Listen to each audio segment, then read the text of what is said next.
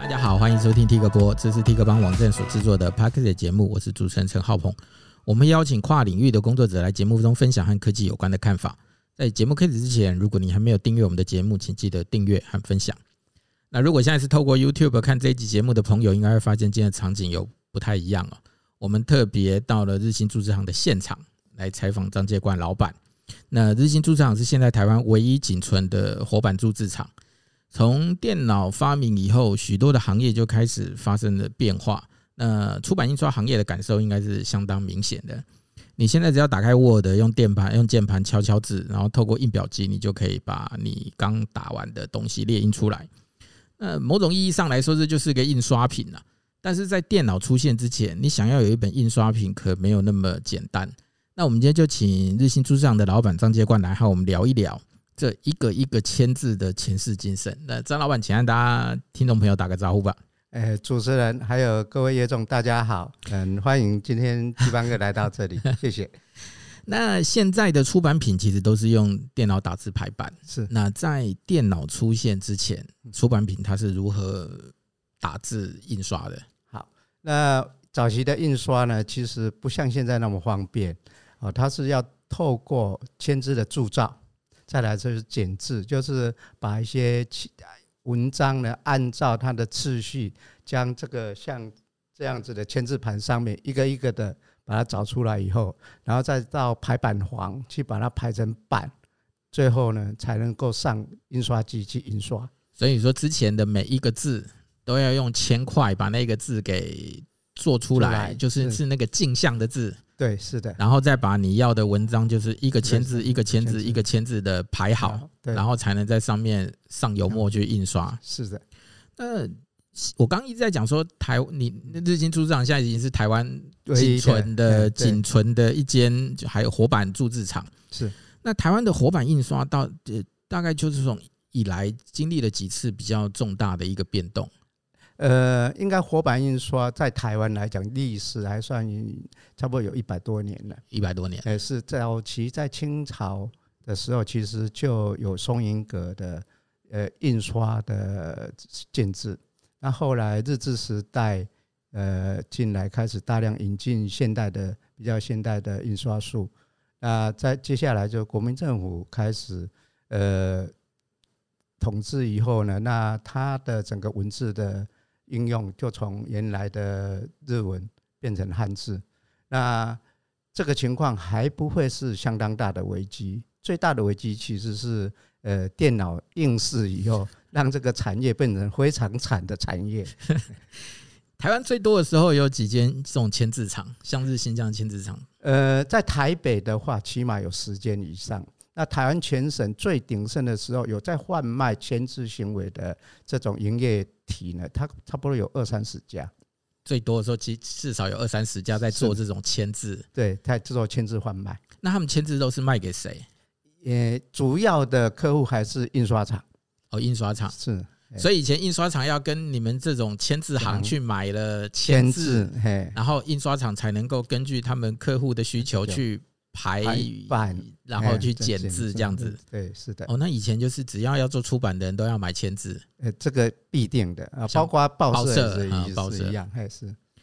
那这些签字当初是怎么设计或制造出来的？如果有这么多家签字厂，对不对？对。他们的每一家的签字都是自己自己找人设计出来的嘛？哦，其实台湾的签字的字型是一个蛮特殊的状态。因为早期在日治时代呢，它是呃主要是由日本那边供应模板，或是呃字种，我们讲的字种，那日本称为种字，然后到台湾制造这种签字生产的铜模。那大部分它这个是以明朝体为主，就是我们讲的一老宋体跟黑体字，当然还有一些楷书。那楷书最大的特殊因缘是从民国三十八年的时候，有一位徐先生呢，从他是厦厦门人，从上海带来了一套字形非常优美的楷书。那因为他字形与当时的日本的楷书有相当大的差异性，所以呃，在当时就非常风行。那所有的业界呢，就摒除掉原来的日本楷书，而把这一套楷书呢，相互的把它 copy 下来以后，大家就一起在使用。所以那个最早的字是要有人去写，是不是？对，有人把它写出来，然后才去写写好以后，那篆刻的师傅再根据这个原稿去把它篆刻出来。那因为签字大大小小都不一。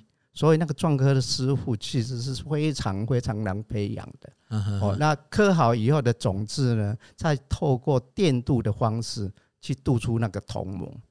所以以前变成说，以前每一家铸字厂他们自己的字型，其实原来应该都是有一个人或有一个师傅去把它设计出来，所以每一套签字都是长得不一样的。对，多多少少有点差别，尤其像日本，它有很多家供应铜模的厂商，哦，像有盐田的啊，哦，有还有呃大日本印刷的，哦，那还有其他的厂厂商，所以在当时其实有蛮在日本的供应商其实是还有蛮多家的，那就会产生有一些不同的字体，更重要的是因为你朝年代的不同。早期的设计的呃美学跟后期比较晚期的美学其实都不太一样，所以呢，有很多即使是相同的老宋体，但是还是有相当大的差别。比如字面力的大小就有一个相当大的差别。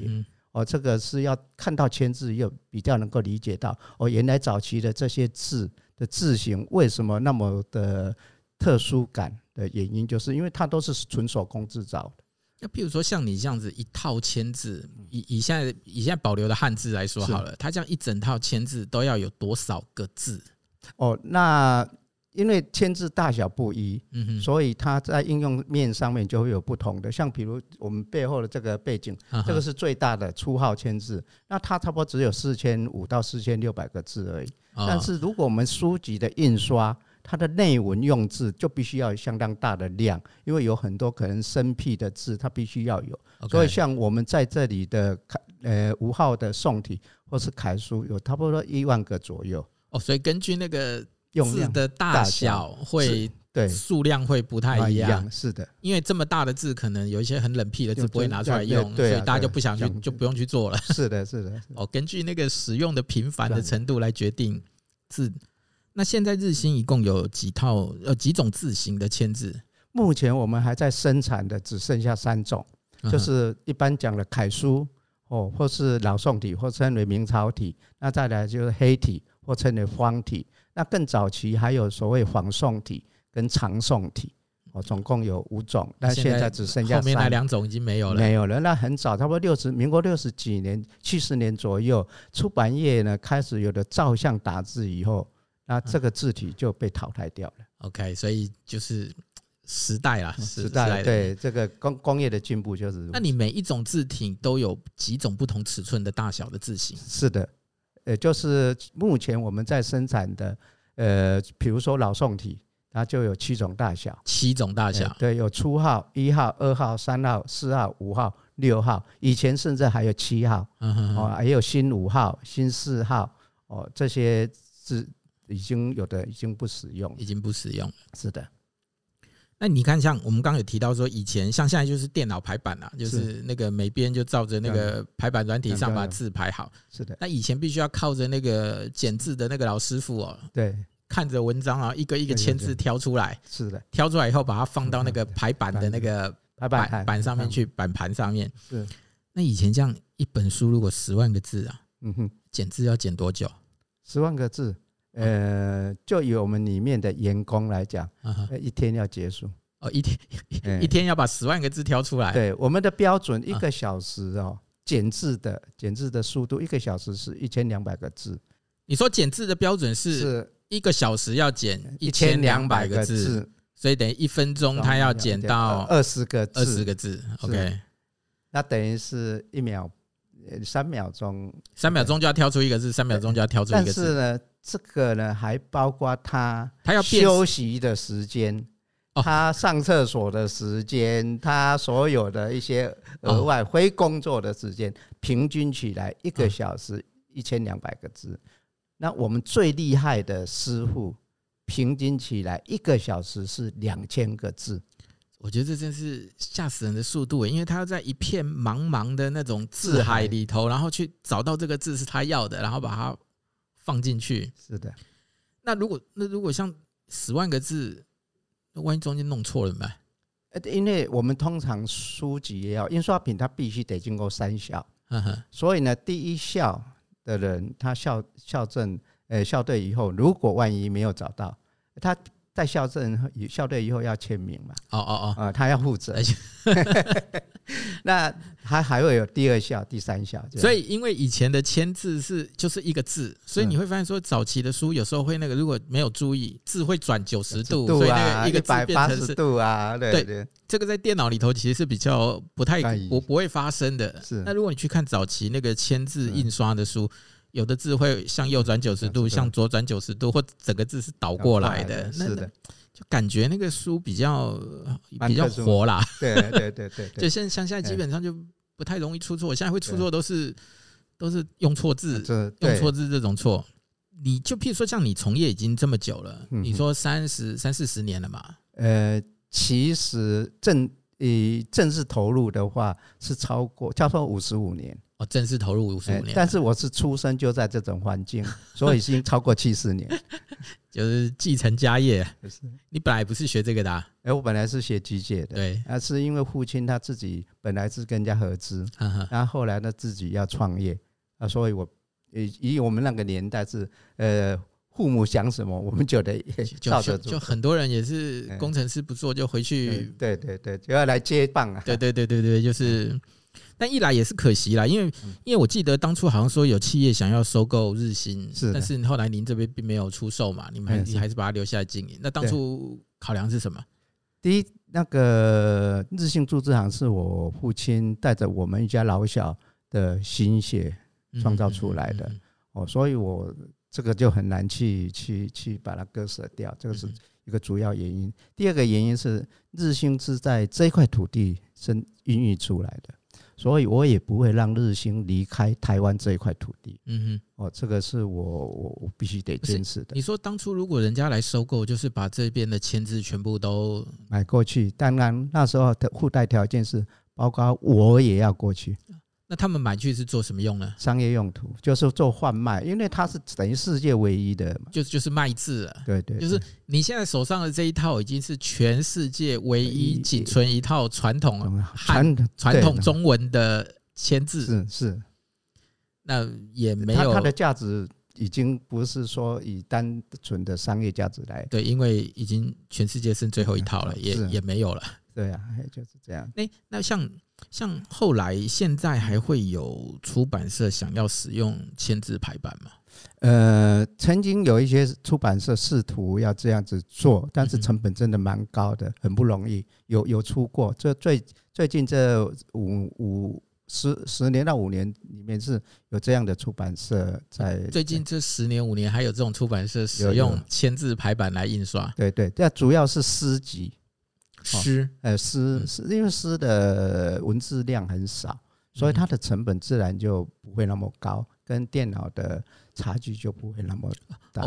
我比较怀疑的是，现在还有老师傅能够剪字吗？还是你要亲自上阵？呃，差不多现在目前是有啦，但是还有还有，就就是我们自己家里的人都可以应付得了。呃，因为一本书剪起来可能不到一万个字嘛，很快，对我们来讲是小问题。一本书那诗集才不到一万个字啊？对，不会。对对对，小说应该不止一万个字，应该写不了小说的。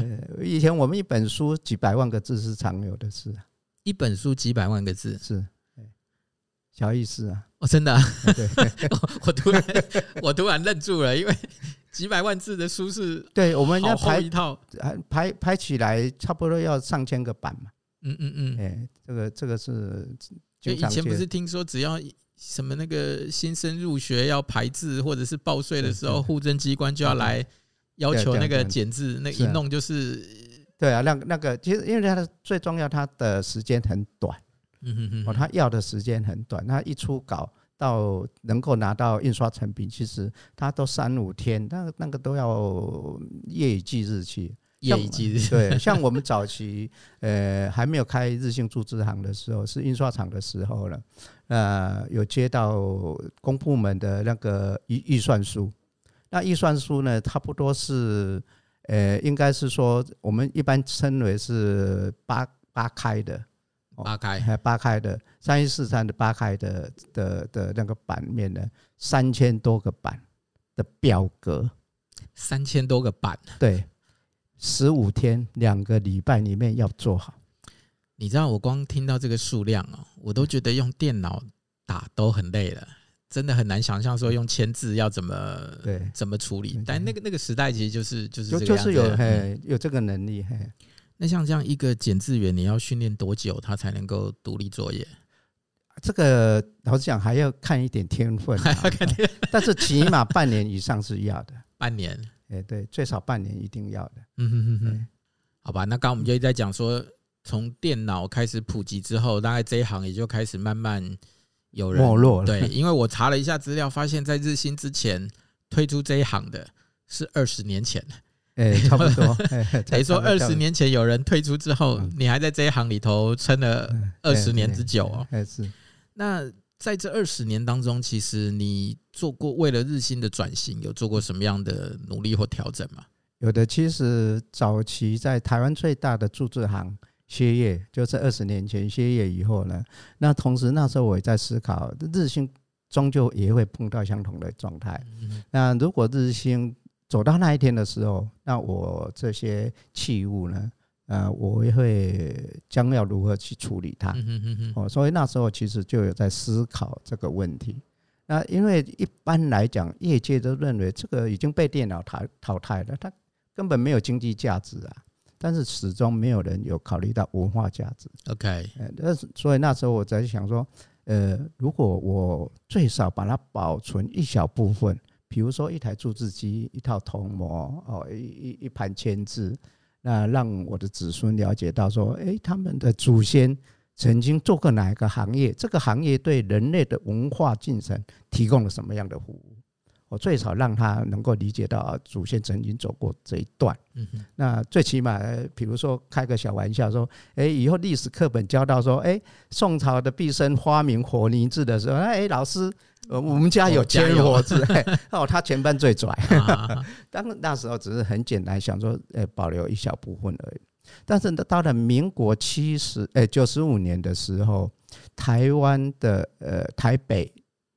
还有两家其他的铸制行同时歇业，嗯台中还有一家，但是它已经没有在营业状态，有但是保留一些部分。高雄还有一家也是在苟延残喘。那那时候我就在考虑，很可能日清会是最后一家铸制行。那我是不是要这么狭隘的，只把它保留下来给我自己的子孙而已？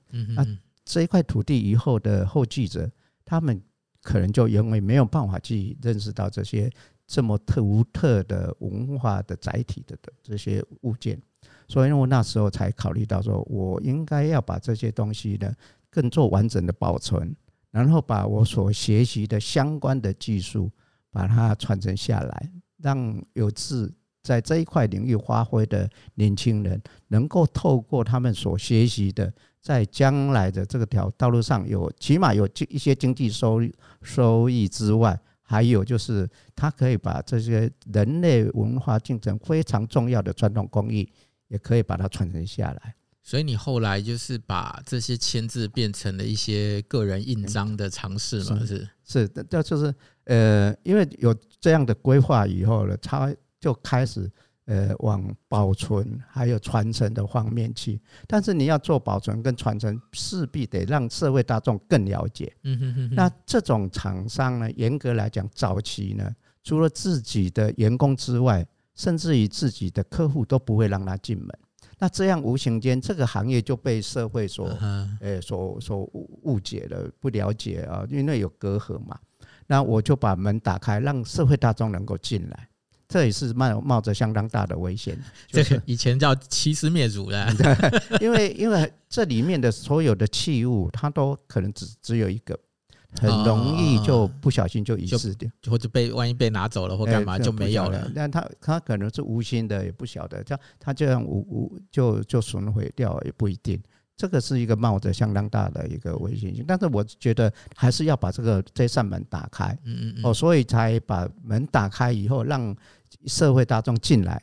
一一进来以后，因为他们不是这方面的专业人员，所以问题一定会很多。那我们慢慢的，就是从呃活版印刷的最基础的排版，因为排版跟平面设计有非常大的关系。哦，那我们就从这一方面的知识开始，让社会大众能够来。来了解，就是把整个日新变成了一个可以参观的，有点像是小型的博物馆。你来这边就看到了整个签字的一些演变跟它的概念。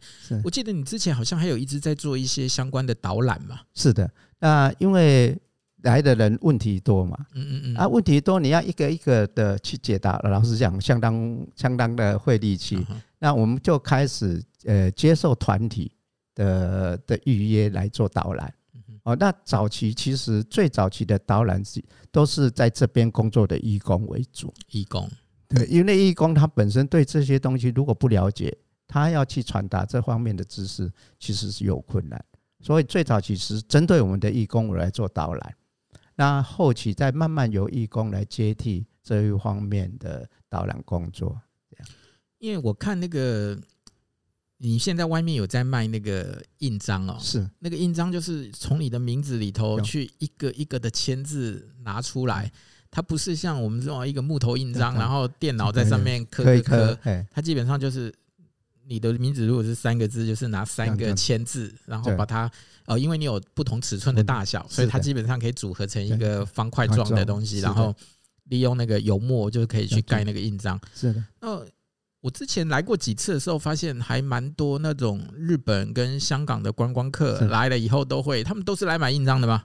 呃，应该是说买签字，然后去买签字。但是买签字买要到底要买哪一些字？除非他有对于某一个字有特殊的感受，那之外就是自己的名字是最最最大众的嘛。女朋友的名字了。对，其实送签字还有一个很好玩，就是台语的签字的读音。叫 n d n d 哎，加 n 分，它是同音的，就是那个签是 n n 嘿，都感官是 n 啊，所以送签字是一种结好缘的意思。有上 n d n d get 分。get 分，用 n d get 分，用签字结缘分，是对，所以后来就变成说，你说很多的那种外国来的观光客会喜欢来这边买这种传统中文的签字，因为毕竟是一个一个实体的。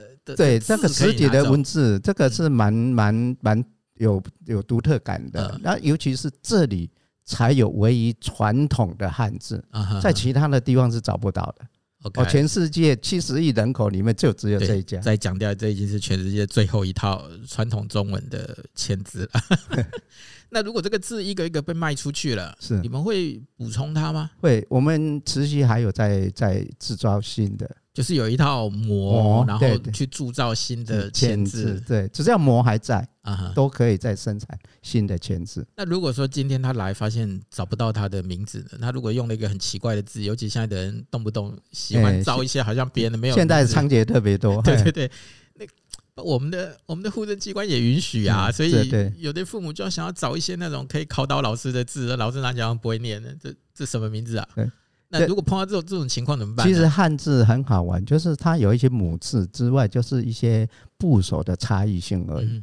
哦，那其实我们就可以透过呃，以不同的字取其他要的字，来把它拼成一个签字。嗯哼。哦，那这个是早期在印刷遇到没有字的时候的一个做法。哦，很简单，就是这样。然后我找其他的偏旁跟部首，然后拼成一个字。但我自己本身最多曾经。呃，四个还五个字去拼成一个字，OK，哎，还是有办法解决，还是有办，还是可以有办法做出一个签字来嘛？对对对，那就是要开模，对不对？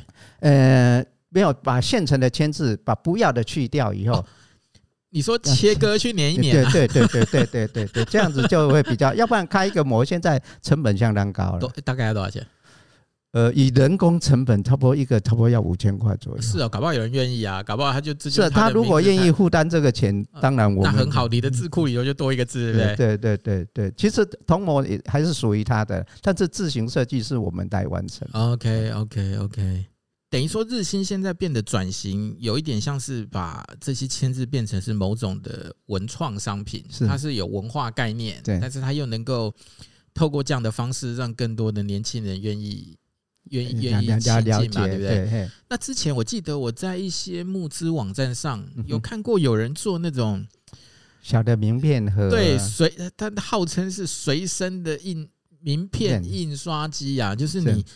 它的尺寸大概就是名片的大小，然后你透过日新的这些签字，可以去排版，是是，排出一个你的名片的版，然后你在上面涂完油墨之后，就像刷卡以前早期的刷卡机这样一刷，对，像刷卡机这样就可以刷出一张一张名片。那个也是你们的 idea 吗？呃，其实是呃由义工提出来以后，我们提供了一些技术上的一些资源，或者是呃一些必要的。呃，解答给他们做参考，这样子，我们是鼓励年轻人多来参与，多想想看这些签字还可以再对发挥什么样的作用。但是其实我觉得印章其实是一个蛮好的，蛮好的，蛮好的想法啦。因为它印章，它第一它。体积不大，嗯嗯嗯，哦，第二它，随身携带都很方便。那印章的用途又非常的多。哎呀，我像你都要讲的啊，对不对？上 N 一盖文啊，我觉得蛮好的，蛮好的一个一一个出发点。对，是，不是说有些留学生也会拿去送他们教授啊？是啊，我们这里早期有很多义工哦，都是准备出国去留学的，他们就诶从第一个开始发掘。效果很棒的原因是，第一，他带出去是全世界唯一一套的传统汉字的签字。那外国人听说对于汉字非常着迷，那他又看到这么优美，而且这里的所有的签字的字体的历史都接近百年，不是现代比较现代的字型，所以它有它的独特的那个。那个美感在里面，就是手工感很重。现在的字型不是那个电脑字型，它其实大概是百年前的，对那些老师傅的心血结晶嘛。所以送给那些教授，听说效果很好以后，哇，那教授都是文化人，听到“文化”这两个字，大概就是哇，先内心澎湃不已。对对对，所以他们送他的是那个汉字。所以他就是罗伯特什么什么是是强森这样，就是罗伯特点强生。对，那这样子，哎，有些看到中文字啊，那把它换成中文。所以说你说留学生拿出去送教授都有比较容易 pass 啊。这个是一个呃一个很很巧遇啦，就是文化跟文化的冲击会给人家有一些不一样的的的感觉。最重要，全世界目前能够。见到签字的机会也蛮低，很少的，对，而且而且这种历史一推都可以推到上千年的，就是有些汉字是蛮特特殊的。那譬如说，你刚提到字形，就是说传统的这个签字的字形跟电脑的字形，虽然同样都是所谓的明体啊，或黑体或楷书，那你觉得它的不一样在什么样的地方？我我看起来也的确觉得有一点。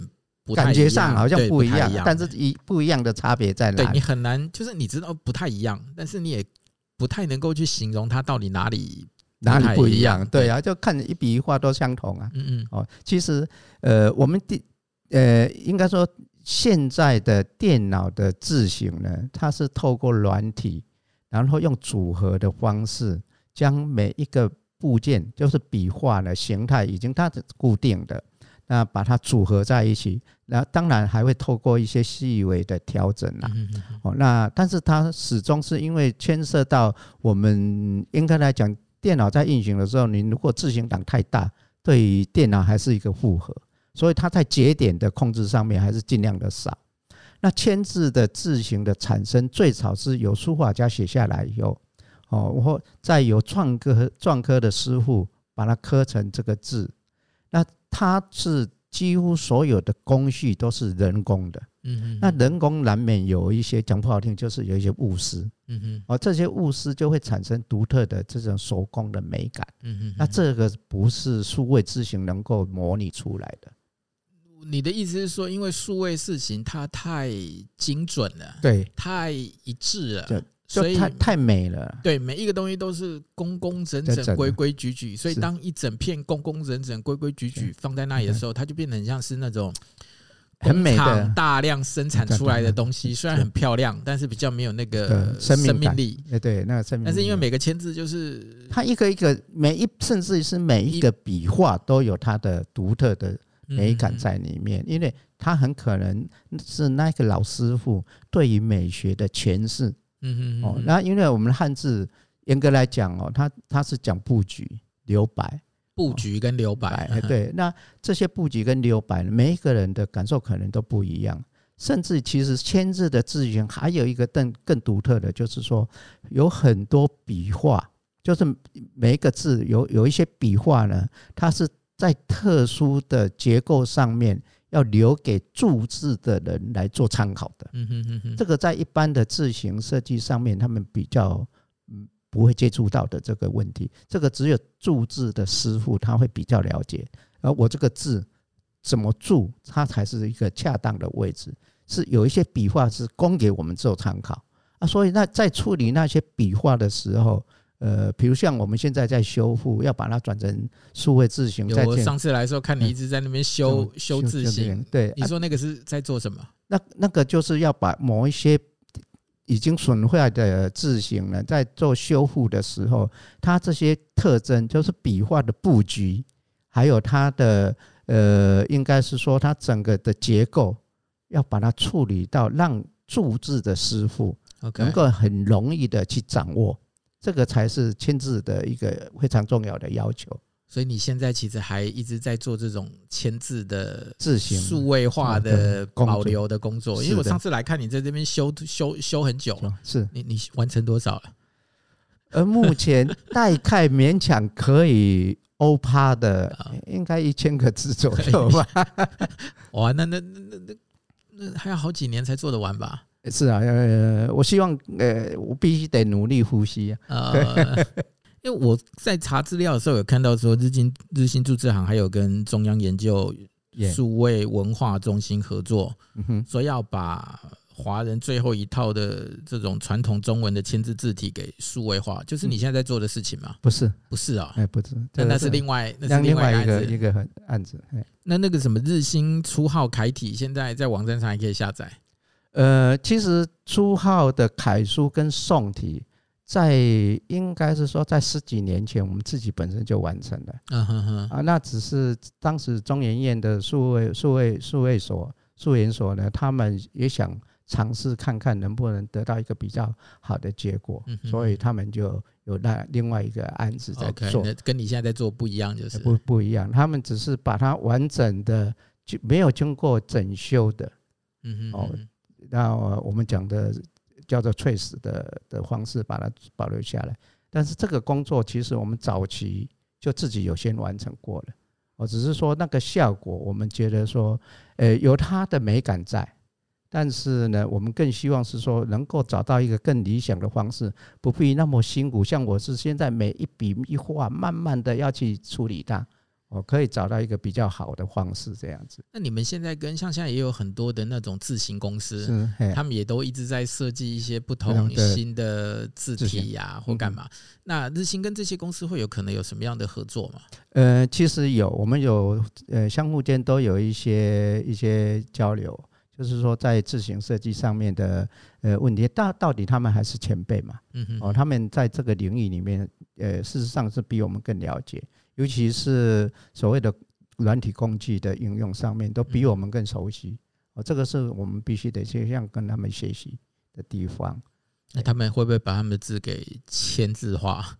呃，其实我倒是不会，因为我们一般讲哦，字如其人，每一个人做出来的字形都不太一样。那尤其对于笔画的呈现，它的美感的控，呃，那那个处理上面。还是有点不一样，诶，所以我们像我们现在，呃，这几年来培养出，严格来讲，有培养过几个几位那个自行修护人员，他每一个人多多少少还是还是有差距，没有办法百分之百是一样的。诶，那您刚讲到的这个导览，如果想要来参观听导览，它通常是几个人才能够成型呢？因因为我们碍于现场的环境的关系，所以最少。要有二十个人。OK，所以最多哎最多不要超过三十个。哦，这个是因为我们长艺的关系。所以之前都是一些大专生来，对对对，相关科系来这边。对，尤其是平面设计，哎，是最多的平面设计。因为跟跟严格来讲，平面设计它还是源自于活版印刷的整个版面编辑而来。因为早期没有电脑嘛，你就是等要考虑到那个版。所以大家说的板是这么来的，是是，像早期，呃，应该说七年前吧，七七八年前，我我们因为送给呃英国巴斯巴大学一整套签字，那因为他们不懂中文，所以我必须得再到英国去帮他们整个做做做做陈列。那透过那个机会，我就到欧洲的一些一些这些设计学院什么做交流，才发觉人家。呃，严格来讲，他们在一二年级甚至一二年级都不准学生碰电脑，而是要从活版印刷开始学起，做整个版面的编辑。就是你知道以前怎么做，你在加入新的工具的时候，会有一些不同的想法。对对对对对。那这两年因为疫情的关系，其实整个观光基本上是 shut down 的。停滞的，对。那你们之前靠了很多观光客来做这些文创商品，那这两年怎么办呢？接下来还有没有一些可能的转型的计划？呃，其实对我们的主要工作就是自行修复了同屋再制呢，它还是呃我们可以持续的工作，但最主要是经济的收入完全就停滞了，所以我们被财政部警告，被财政部警告，哎，对啊，说因为。我们因为有有员工嘛，那员工必须得支付薪资嘛，所以他说，诶，你们的资本额已经诶透支了，呃，像日新筑字行的资本额只有五千块。啊，诶，我们因为在早年成年成立的时候就五千，只有五千。块应该是蛮大一笔钱吧？诶，那时候算很大，但是现在我资本额只有五千块，但是我们每一个月的薪资就要快十万块。哦，所以我们一年下来就已经超过几十倍了，上等于是两年下来是上千倍。而你们日新早就该倒了，怎么现在？其实这个都是我们自己得得得在投资了，就是从原来的一些我们的预备金也好，或是早期的一些存款，把它拿拿出来再使用。那未来这些签字其实除了变成文创商品之外，还有没有一些什么其他的可能或机会？其实签字可应用的面哦，对我来讲其实是相当广阔的，只是懂不懂怎么去用它，这个是一个一个一个一个比较主要的问题。当然文它另外它的载体，它呈现出来是文字，那文字又是也是一个商品，签字本身是一个商品，那文字也是一个商品，它怎么将这些商品再做包装，去做成另外一个新的商品？那对我们来讲，其实这个是可以去发挥的。但日新更希望是说，呃，有这方面的专才的人能够能够进来这个领域里面协助，那甚至也可以从中他也可以起到一些报酬。所以日新的宗旨一直一直是希望是说，日新是独木难成林哦，因为你这棵树再大，只有一棵树是永远活不下来，所以它还是得必须成为一个林相。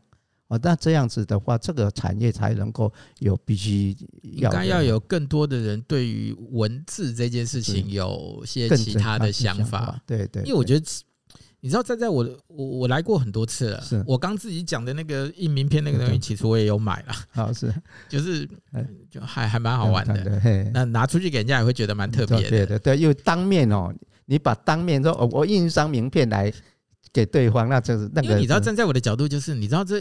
我们以前对于字这件事情，其实就是太习惯了，尤其在电脑上，好像就是这样，随手拈来就有。对，然后一眼望过去，密密麻麻，大家也没什么感觉。可是当你把一个签字拿在手上的时候，我觉得那个是一个摸得到的字，是对，它是很很实在的，而且是有重量的。对对对对，因为签签蛮重的，签的比重十三点六。我我后来我后来这边买了好几个，都送人家当生日礼物啊，就完全实践你刚刚讲的那句话，上年纪结婚，你知道？那最后啊，如果有人要来日新参观，你会给这些人做好什么样的准备跟建议吗？呃，严格来讲，对于一个产业的理解哦，不可能来一次两次就能够理解。所以如果说你想到日新来，我们很欢迎。呃，但是你可以透过网络上面的一些信息，包括像这这样的节目，你多去了解一下，说，哎，到底什么叫活版印刷？那活版印刷所承载的又是什么？还有它里面陈设的这些东西，我说或是我们把它称为商品，到底它的价值感在哪里？它有哪一些独特的地方？你可以去更深入的了解。那来过一次以后，你看过实物，你会就起码在心里面上就会产生一些疑问。那你第二次再来的时候，你就透过我们现场的工作人员，我相信都可以达到很多的呃你心中想要的一些答案。当然了，其实对我本身来讲，因为这个产业呢，它不是只有单一的日新铸造这个注制的这个环节而已。它是从早最早，现在像我们比如说自行修复，光自行修复就可以谈好几天。嗯，那在铜模雕刻的技术上面，又有哪一些客户的困难点在哪里？这个像机械工作的人员就可以来这边了解相当多哦。那接下来注制、剪制、排版、印刷、装帧，在这个领域里面又可以非常多的专业知识，可以让大家来了解。那其实你来个十趟二十趟可能都还不够。就是如果你想要感受传统文字之美，你就可以多来逛一逛，因为你会发现说这个跟你平常对于文字的感受是真的不一样。你光是一进门面，你就会被对整个的场景对就会被惊艳到。因为我我们很多尤其早呃还没有疫情之前，很多外国人一进来。第一眼就是在门口傻傻了，那因为看哇，怎么整排都是签字？这个在国外他们的签字的 排列不是这样子，国外签字排列不是这样。他们国外的签字是像欧文是用抽屉的，它是一个抽屉一个抽屉这样子，一个柜子一个柜子。摆的不是我们整个墙面这样子，因为它就二十六个字啊。是啊，就它不用不用。对啊，它它它一套字体就一个抽屉就够了。那我们一套字体是一面墙，对，要上万个字才摆得完。对啊，所以他一看到哇，这延伸线那么长，然后整个都是相同的文字，呃，我要从哪里找起？这个茫茫字海，你们光找一个字啊，那就很有意思了。像我们这里附近的小朋友一年级哦，那教完。字典的查询以后，都会带到我们这边来。你们这里有地利之便啊！对对 对，就是附近的小朋友 就很很容易进来看。然后来到这里呢，光找他们自己的名字，哇，他看到他们那个喜悦的样子，我们就很开心哦。他们可以实际的在书本上读到了以后，在现场又可以透过跟书本上所学习的这些相关知识，来到这边看到一个非常真实的实物，就在这个架子上面。